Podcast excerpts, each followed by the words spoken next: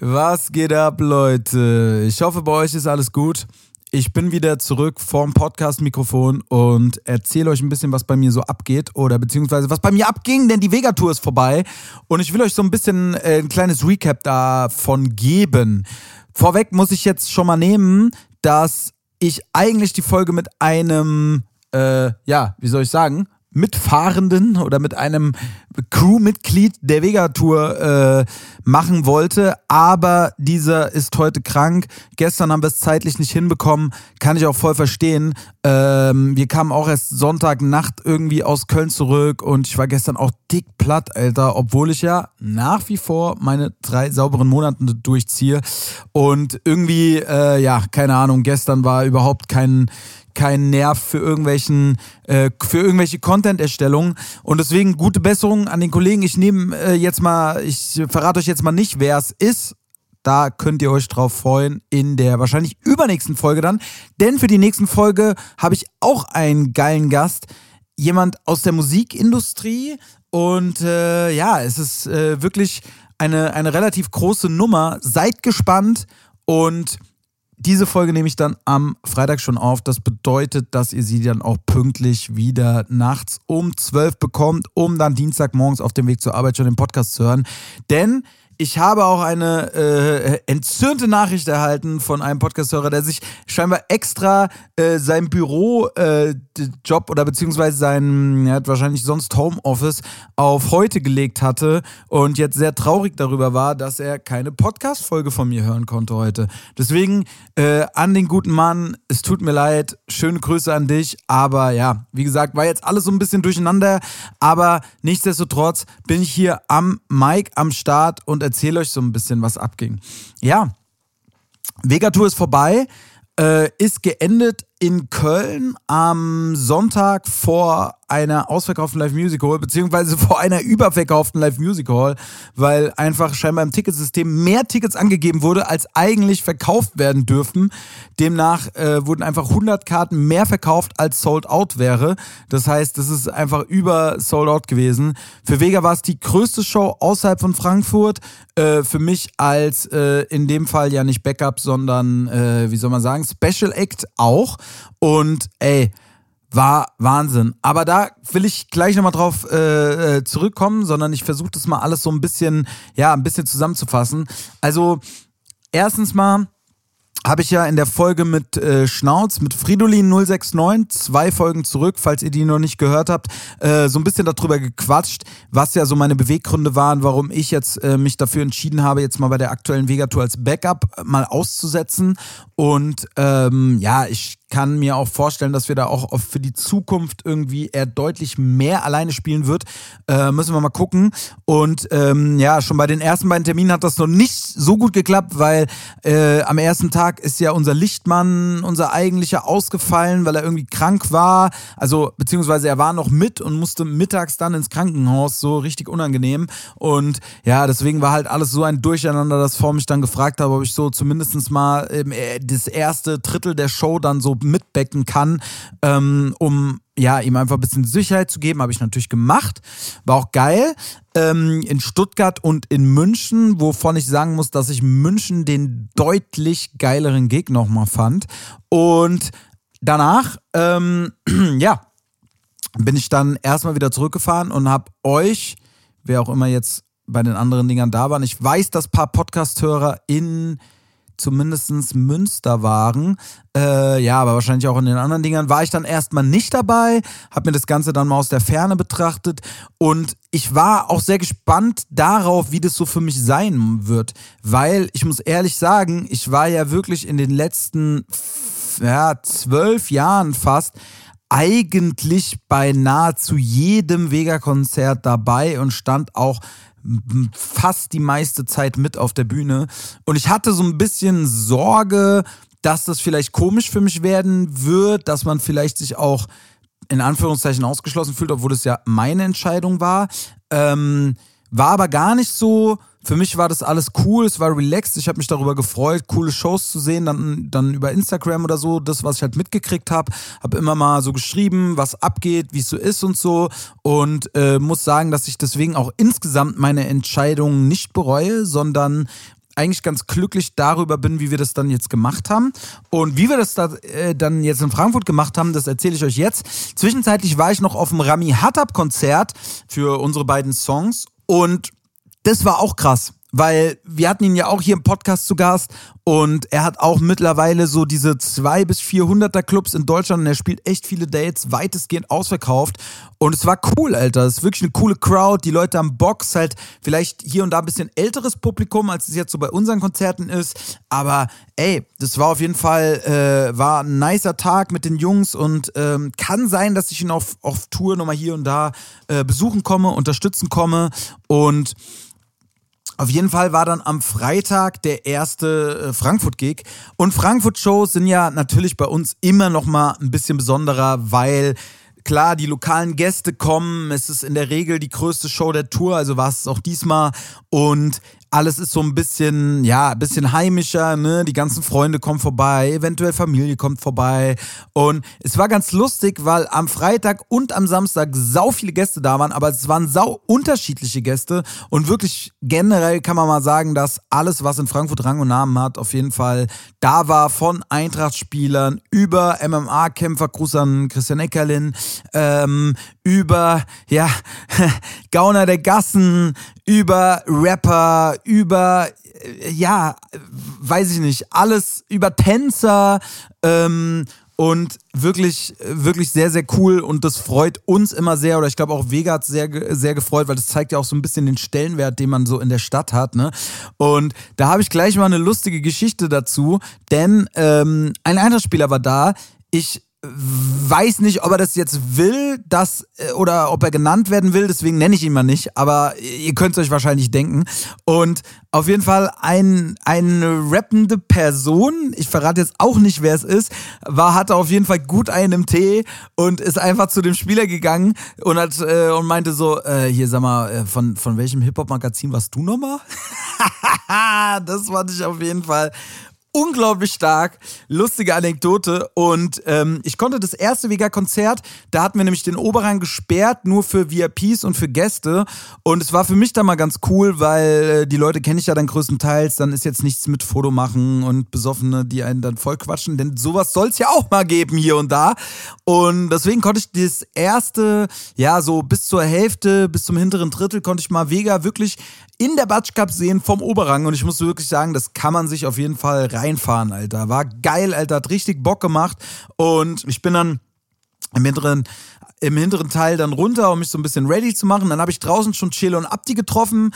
Die waren da mit Moses Pelham und Lister irgendwie, haben kurze getrunken. Und ey, was für ein Frankfurter Rap-Moment. Oder wenn Chelo, Abdi, Liz und Moses Pelham und eigentlich natürlich ja dann auch Boskau, wenn ich es aus meiner Perspektive ja nur gesehen habe, einfach zusammen bei dem Vega-Konzert an so einer Holzpalette stehen und äh, dumm Zeug babbeln. War wirklich so, da, da ist mein Hip-Hop-Herz ein bisschen höher geschlagen, ja. Und ich habe mich mit so ein bisschen mit Abdi unterhalten. Er meinte so, ja, wann bist du dran? Hab ich gemeint, ist noch ein bisschen und so.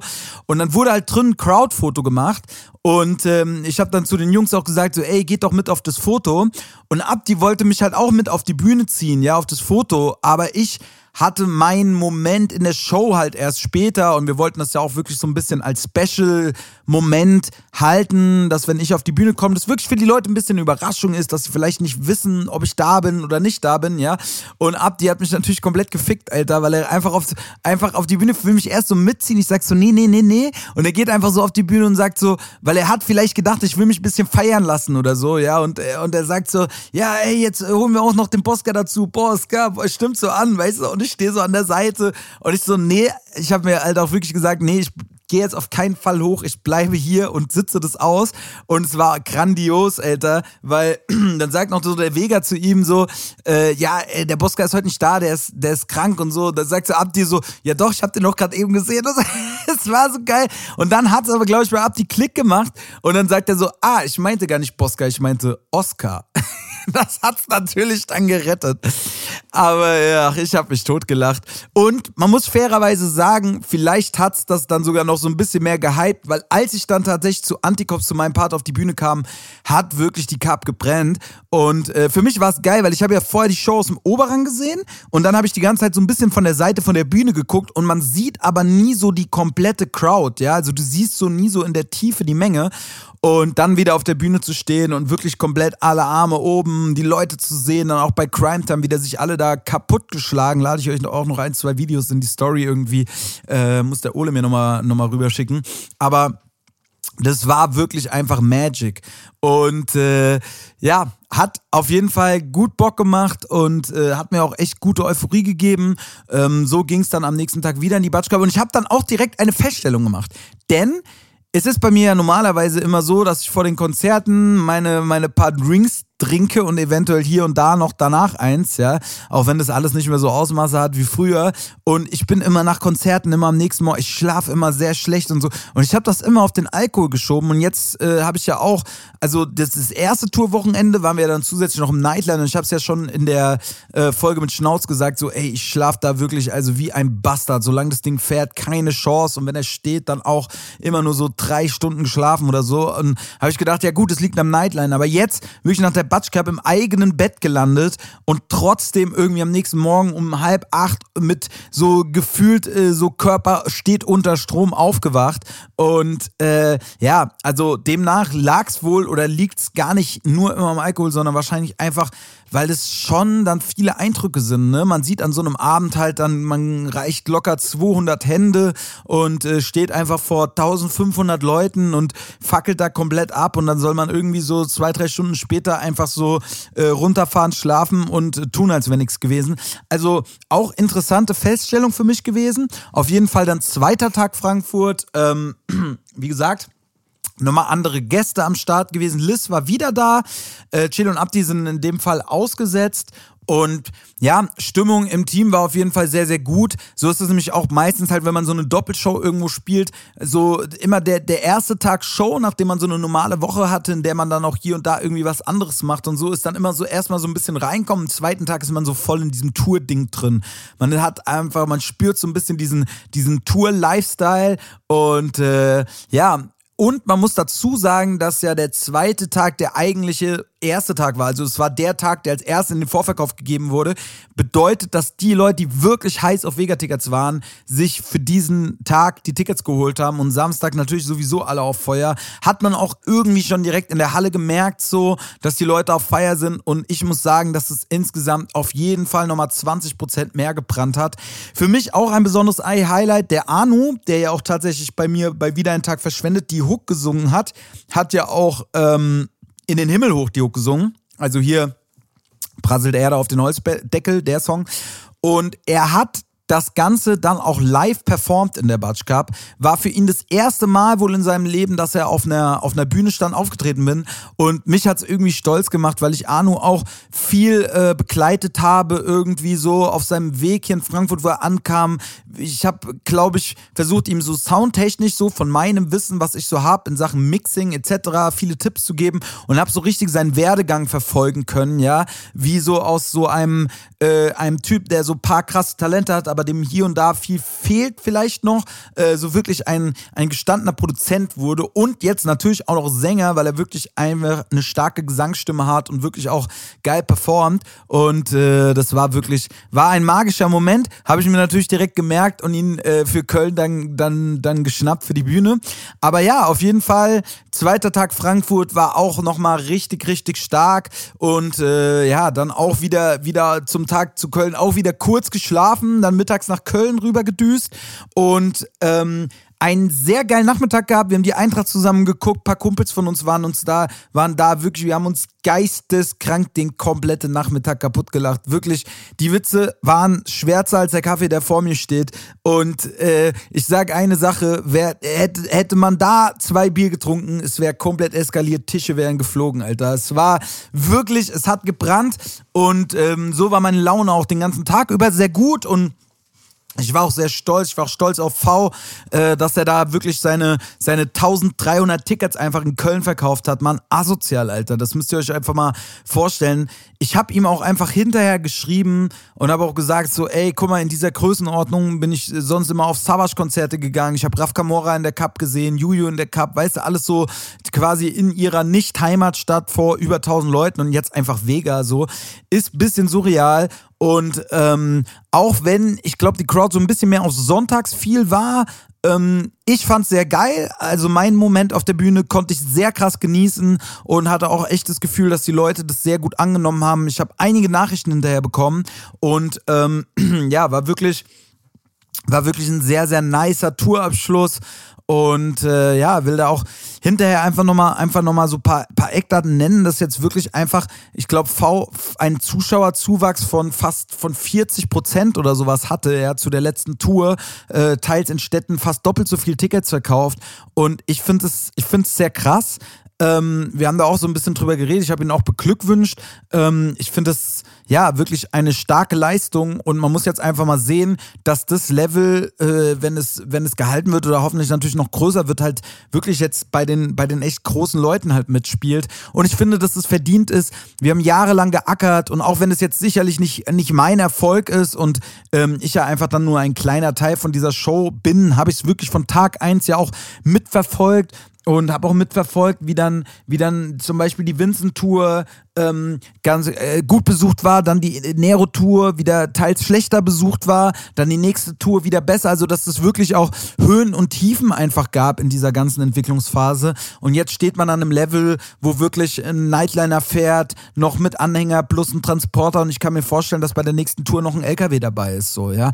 Und ähm, auch für euch, die zu den Konzerten kommen, ihr werdet natürlich über die Zeiten, über die Möglichkeiten, auch über das Budget, was halt mehr zur Verfügung steht, natürlich auch geilere Shows bekommen, ja weil wir reinvestieren einen großen Teil des Geldes, das reinkommt, immer in die Show und in dem, was auf der Bühne steht. Viele Leute haben, glaube ich, nicht so eine Vorstellung davon, ähm, dass alles, was da passiert, Geld kostet. Ja, also hinterher auch nach der Batsch Cup, wo ich, wo ich ja auch Pyro und CO2 im Start hatte, ne, äh, merkst du auch, die Leute denken, okay, das ist einfach in der Batsch Cup da und man kann einfach sagen, ich will das haben. So, das ist nicht so. Das wird angemietet von der Firma, die dann halt mit dem Transporter kommt, das mitbringt. Das muss von der Feuerwehr genehmigt werden, etc. Also da steht wirklich Arbeit dahinter, ja, und auch hinter dem Bühnenbild, was, was V jetzt letztendlich hatte und äh, dem, dem Lichtkonzept so, da wurden sich einfach Gedanken gemacht, da sind Sachen mit auf Tour, da sind einfach äh, Mietkosten und Transportkosten und Personalkosten etc. so.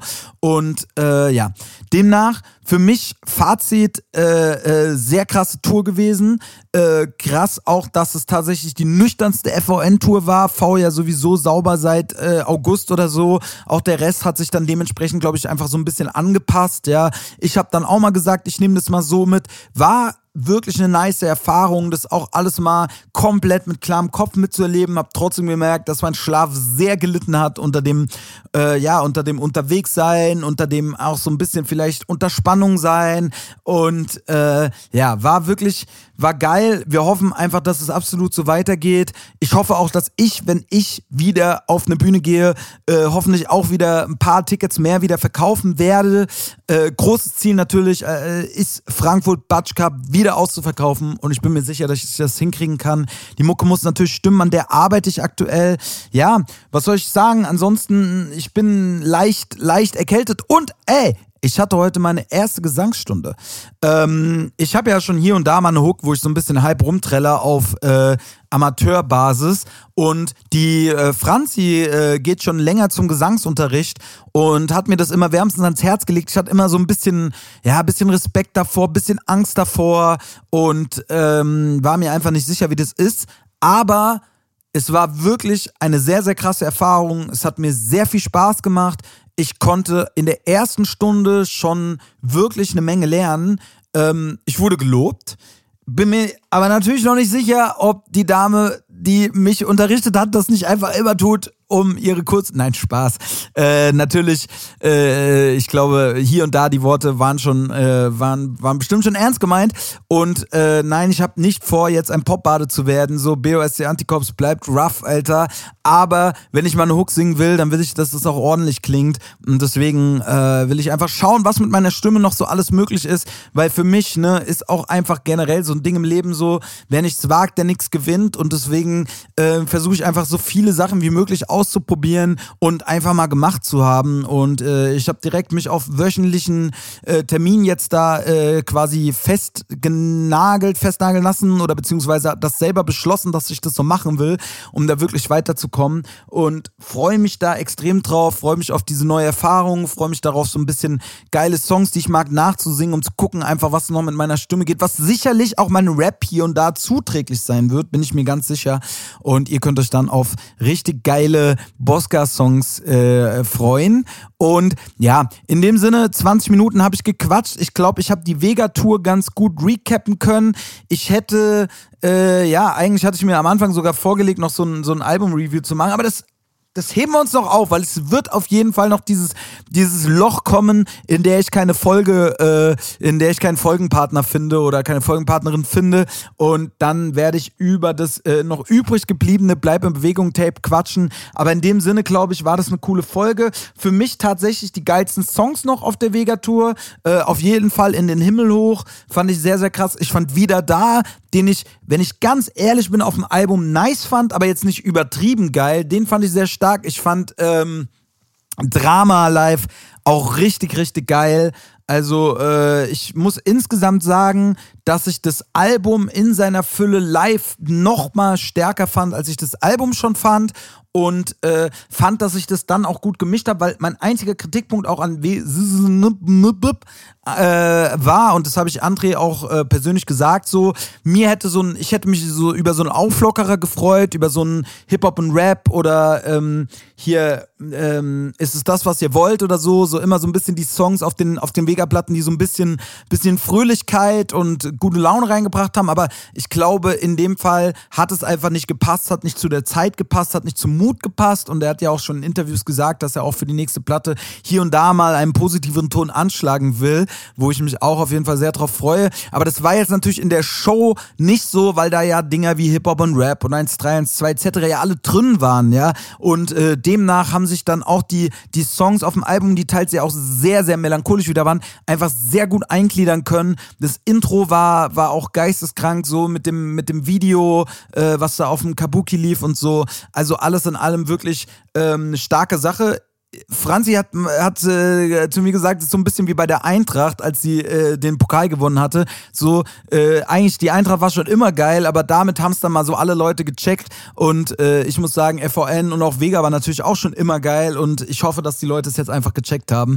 In dem Sinne, bleibt dran, folgt weiter in meinem Podcast, empfiehlt ihn weiter, wenn ihr ihn mögt und schreibt mir auch gerne eine, Be eine Bewertung, ähm, auch hier bei Spotify und wir hören uns nächste Woche wieder mit einem besonderen Gast aus der Musikindustrie und auch für die Folge drauf habe ich schon einen Gast und ich habe noch viele Ideen dieses Jahr. Freue mich darauf. In dem Sinne, bleibt sauber und wir hören uns, gell? Ciao, ciao.